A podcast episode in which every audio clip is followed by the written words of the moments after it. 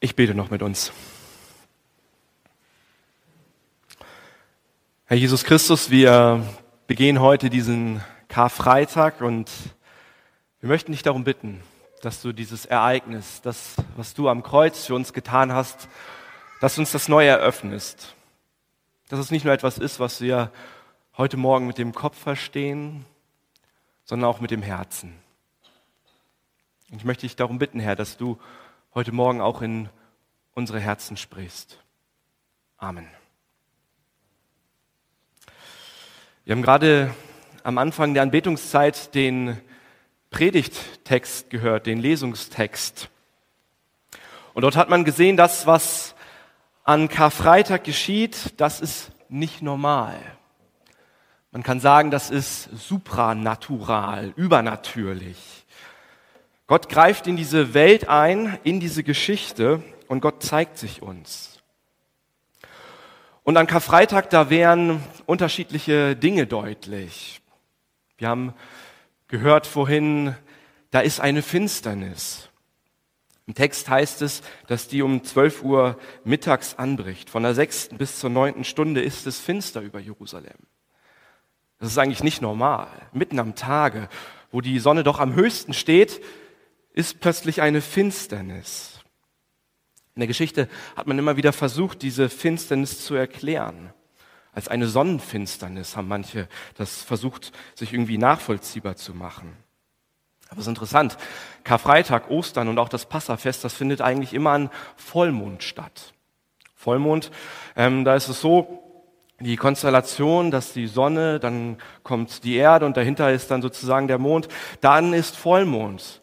Bei einer Sonnenfinsternis schiebt sich ja der Mond vor die Sonne und dann fällt der Schatten auf die Erde.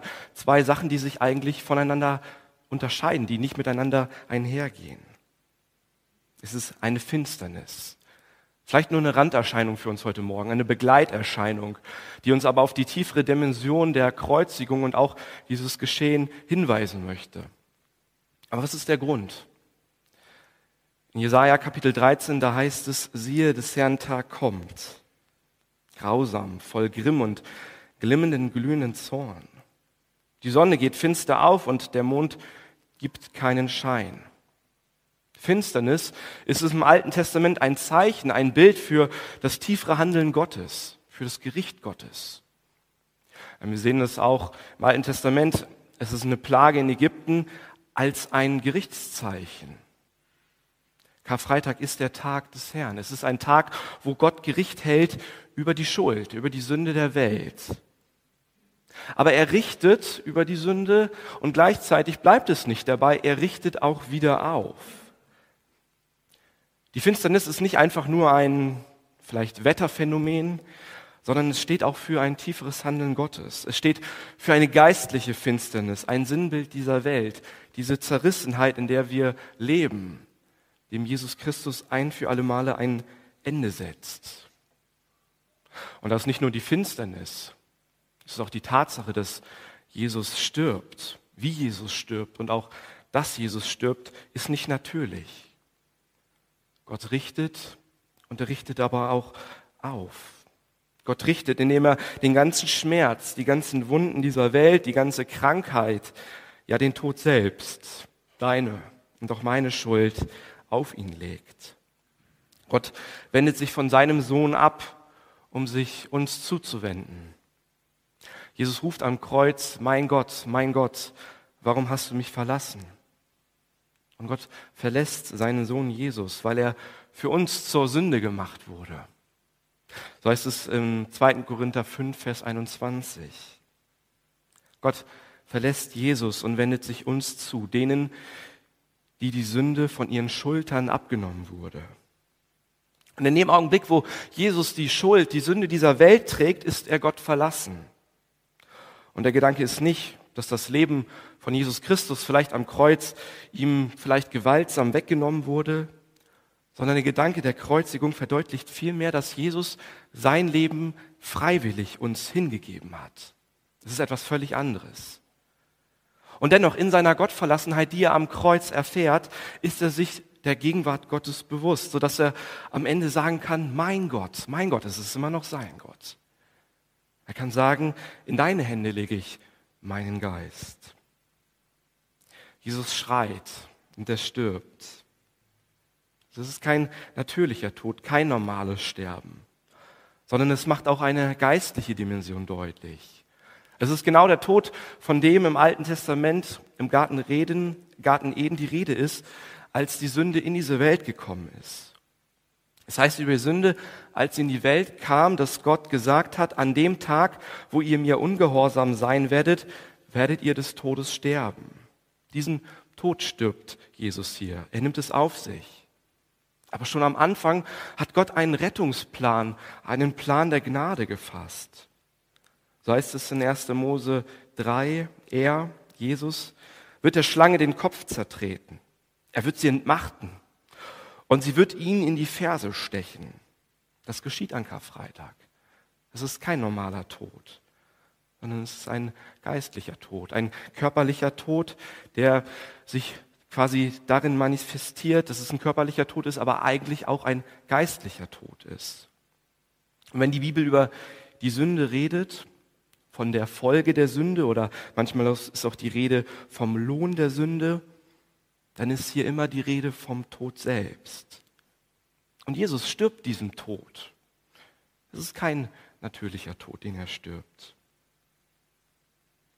Das ist auch der Grund, warum die Soldaten so überrascht sind, dass Jesus hier so schnell stirbt. Sie können es nicht glauben. Und auch ein Pilatus ist verwundert. Wie, wie kann er so schnell sterben? Normalerweise zog sich so eine Kreuzigung mehrere Tage. Es ist kein natürlicher Tod. Und dieses Sterben ist auch der Anfang von Ostern, wenn man so will. Es unterscheidet sich fundamental von bisher allem, was man erlebt hat. Es geht nicht darum, dass jemand biologisch stirbt und dann irgendwie wieder zum Leben kommt und dann zehn Jahre weiterlebt, um dann wieder zu sterben, sondern in diesem Sterben von Jesus Christus wird ein neues Leben, ein neues Sein, etwas völlig Neues begründet durch das machtvolle Eingreifen Gottes. Und dann wird uns im Text noch davon berichtet, dass der Vorhang im Tempel zerreißt. Auch das ist nicht normal. Auch das ist nicht natürlich. Die Bibel berichtet uns davon, dass dieser Vorhang von oben nach unten reißt. Der Vorhang im Tempel, der das Allerheiligste von dem Rest absondert. Im Tempel gab es ein kompliziertes System, wie die Priester mit Gott ins Reine gekommen sind. Und Jesus hat gesagt, ich reiße den Tempel ab und in drei Tagen baue ich ihn wieder auf. Und genau das macht er in diesem Augenblick. Er reißt diesen Tempel nicht mit einem Stein oder durch Steine nieder, aber er macht deutlich, all das hat keine Gültigkeit mehr. In dem Augenblick, wo sich Jesus opfert, hört der Opferkult auf. Das Allerheiligste, das durfte nur einmal im Jahr, nämlich am heiligsten Tag des Jahres, am Yom Kippur, durch den heiligsten Mann, durch den heiligen Priester oder den hohen Priester, aus dem heiligsten Volk, also den Juden, betreten werden. Und er muss sein Blutopfer bringen zur Versöhnung der Sünden. All das hat keine Gültigkeit mehr. Der Opferkult hört auf. Und damit hört auch für uns jede Form der Gesetzlichkeit auf. Es gibt keinen speziellen Priester mehr. Gott ist nicht mehr begrenzt, er ist nicht mehr gefangen im Allerheiligsten. Gott ist nicht mehr gefangen in Kirchen oder in Gemeindehäusern, in Traditionen, in vielleicht auch theologischen Gedankensystemen, sondern Gott ist da, wo seine Leute sind. Seine Leute, die, seine Leute, die durch seinen Tod am Kreuz, durch den Glauben gerecht geworden sind. Gott ist da, wo sein Wort verkündet wird, wo seine Gemeinde versammelt ist. Und auch im Abendmahl gedenken wir ja daran, dass Jesus Christus für uns gestorben ist. Auch heute werden wir gemeinsam das Abendmahl feiern. Es ist kein normaler Tag, dieser Karfreitag. Weder die Finsternis ist nicht normal, weder sein Sterben ist nicht normal und auch die Sache mit dem Vorhang, all das ist nicht normal. Und dann ist es sehr, sehr spannend zu sehen, wie die einzelnen Personen auf dieses Ereignis am Kreuz reagieren, wo sie stehen. Im Text werden uns drei Personengruppen vorgestellt. Wo stehen die beteiligten Personen? Da sind zunächst einmal die, Sünden, die Jünger, die einen in den Sinn kommen. Die Jünger, die sind ja gar nicht da. Eine Personengruppe, die hier im Text gar nicht erwähnt wird. Und auch die Nichterwähnung, die sagt ja schon etwas aus. Das sind die Jünger, die drei Jahre mit ihm gelebt haben, die ihr Leben mit ihm geteilt haben. Drei Jahre haben sie zugehört, er hat sie gelehrt. Drei Jahre hat er sie getragen und oftmals hat er sie wahrscheinlich auch ertragen. Sie waren ganz dicht dran. Sie haben seine Wunder gesehen. Sie haben gesehen, wie er Kranke geheilt hat. Und er hat ihnen das Sterben auch angekündigt. Und wie laut haben sie ihm versichert, dass er oder dass sie ihm auf keinen Fall verlassen werden. Und jetzt hängt er da am Kreuz. Seine Blicke schweifen vielleicht. Und seine Jünger sind nicht da. Keine Jünger, sie sind nicht zu sehen. Weg, abgehauen, verlassen, verschwunden. Plötzlich war ihnen ihr eigenes Leben vielleicht doch lieber. Und nicht nur Petrus hat ihn verleugnet. Wo sind die anderen? Auch die sind nicht da. Jetzt bemerkt man vielleicht, wenn man darüber nachdenkt, so einen innerlichen Aufschrei, dass man sagt, wie konnten die Jesus nur so im Stich lassen? Das geht doch nicht. Er hat sich doch die ganze Zeit um sie gekümmert. Das eigene Urteil, der eigene kritische Blick, das geht doch nicht. Aber ich glaube, das Nicht-Dasein der Jünger zeugt vielleicht viel mehr von der menschlichen Dynamik unseres Herzens, das einen tiefen Riss offenbart und gleichzeitig das Sterben Jesu verdeutlicht, warum er für uns gestorben ist. Man kann die Frage stellen, wo bist du, wenn es drauf ankommt? Wo bist du, wenn es drauf ankommt, zu Jesus Christus zu stehen? In dieser Frage merkt man dann vielleicht so einen Moment, dass der eigene Blick, das eigene kritische Urteil, die eigene Unzulänglichkeit und auch das Scheitern vielleicht in solchen Situationen einem offenbart. Und dennoch ist es ein schmerzhafter Gedanke, dass die Jünger nicht da sind, wo sie eigentlich hätten sein sollen, an der Seite von Jesus. Eine zweite Personengruppe, die im Text genannt werden, sind die, die dabei stehen. Ich kann sagen, vielleicht die Schaulustigen. Sie waren ganz dicht dran an diesem Ereignis und dennoch, dennoch waren sie innerlich so weit weg. Es hat sie innerlich nicht berührt. Sie haben es nicht an sich herankommen lassen. In anderen Texten heißt es sogar, dass sie über ihn gelästert haben. Etwas, was zeigt, dass sie nicht verstanden haben, was wirklich am Kreuz passiert ist. Sie haben Jesus nicht verstanden. Sie haben sein Kreuz nicht verstanden. Sie haben sein Sterben nicht verstanden. Nicht nur, dass sie seine Worte nicht verstanden haben, sie haben überhaupt nichts verstanden, was dort passiert. Und sie wollen ihm dann irgendwie Erleichterung verschaffen, verstehen aber nicht in dem Augenblick, dass er sie erleichtert. Für sie war er einfach nur ein tragischer Held, vielleicht ein Opfer der Justiz, ein Opfer eines Volksaufstandes. Sie verstehen nicht, dass Gott hier für sie handelt und er so viel mehr ist, als sie eigentlich in diesem Augenblick erkennen. Einige meinen es gut mit ihm und wollen ihm Essig zu trinken geben, damit er schmerzbetäubt wird. Sie wollen es ihm erleichtern, aber er will es gar nicht leichter haben. Er trägt doch ihre Last, er trägt ihre Schuld. Auch uns macht es heute Morgen darauf aufmerksam, dass wir uns diesem Ereignis, diesem Karfreitag entziehen können. Dass wir dicht an dieser Botschaft vielleicht dran sind, dass wir davon hören und dennoch vielleicht innerlich distanziert sind, es nicht an uns heranlassen. Vielleicht so einen Mantel der Ironie oder auch manchmal des Zynismus aufstreifen, um die Liebe Gottes irgendwie von uns fernzulassen, nicht an uns heranzulassen, sondern es irgendwie so ein bisschen sich davor zu verstecken.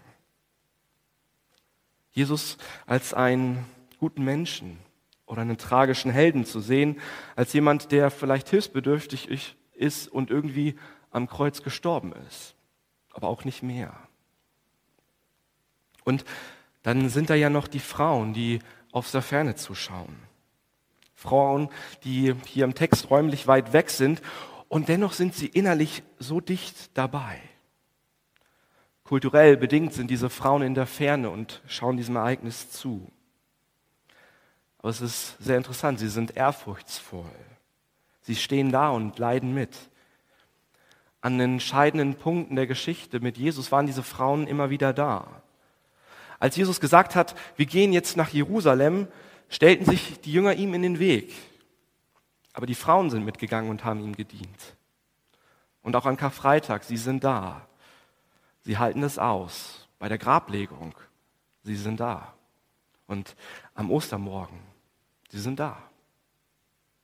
Vielleicht ist das auch heute Morgen so eine Perspektive für uns, dass es wie bei den Frauen auch ist, gar nicht so sehr darauf ankommt, ob ich räumlich nah oder fern bin, sondern die zentrale Frage ist, bin ich innerlich mit dabei? Bin ich innerlich mit dabei? Und dann ist da ja noch der Hauptmann, der Centurio, der ihm gegenübersteht.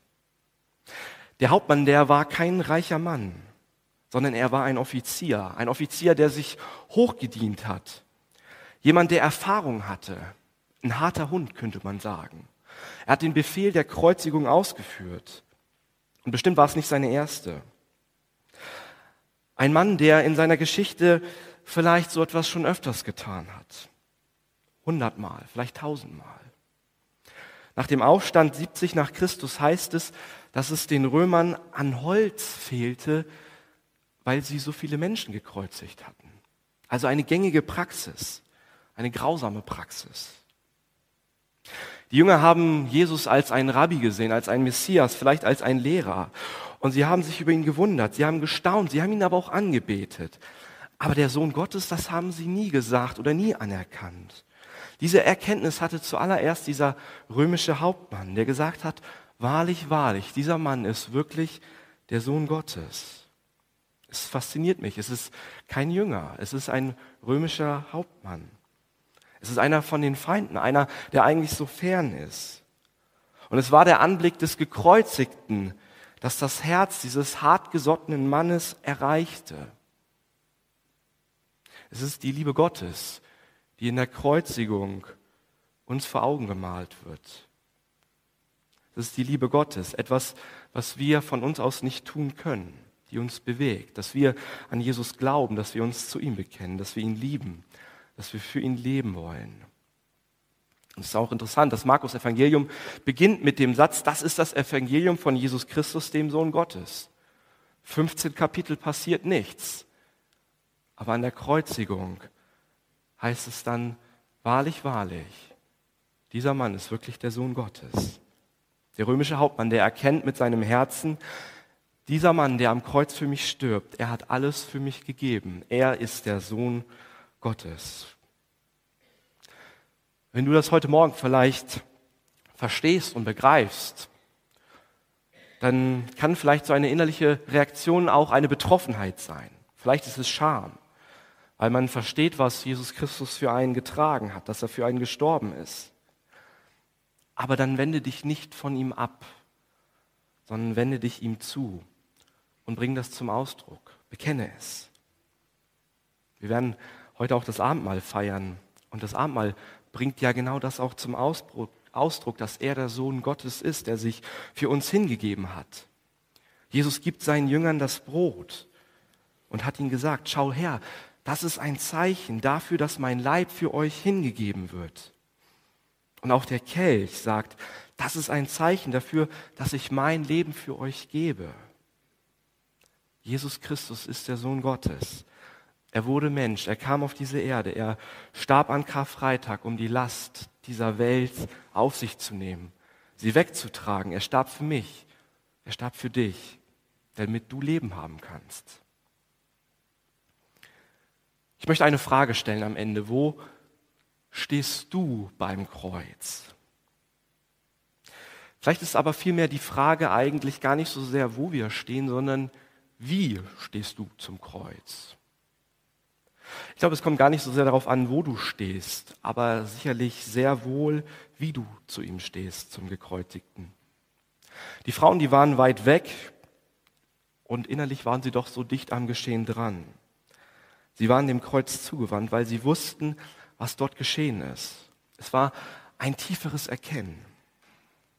Es war etwas, kann man sagen, das sie in ihren Grundfesten ihres Herzens berührt hat. Wie stehst du zum Gekreuzigten? Wie stehst du zu Jesus? Es gibt Leute, die stehen dem räumlich nah bei der Kreuzigung. Sie haben es vielleicht oft gehört. Und dennoch ist es vielleicht eine Botschaft, die nicht mehr im Herzen ankommt. Und dann gibt es aber ja auch dieses Aha-Erlebnis, wie bei diesem römischen Hauptmann. Plötzlich zu erkennen, dass dieser Jesus, der am Kreuz für einen stirbt, wirklich der Sohn Gottes ist, der sich für mich hingibt. Die gute Nachricht des Evangeliums an Karfreitag ist, dass wir uns ihm zuwenden dürfen. Dass unsere Schuld, unsere Zerrissenheit, unsere Sünde am Kreuz eine ehrliche Antwort gefunden hat. Dass sich Jesus Christus bereit war, uns zuzuwenden, indem er die Schuld dieser Welt auf sich genommen hat. Und das ist ein Grund, das ist etwas, wofür wir dankbar sein dürfen. Er ist gekommen, um für dich und auch für mich zu sterben. Amen.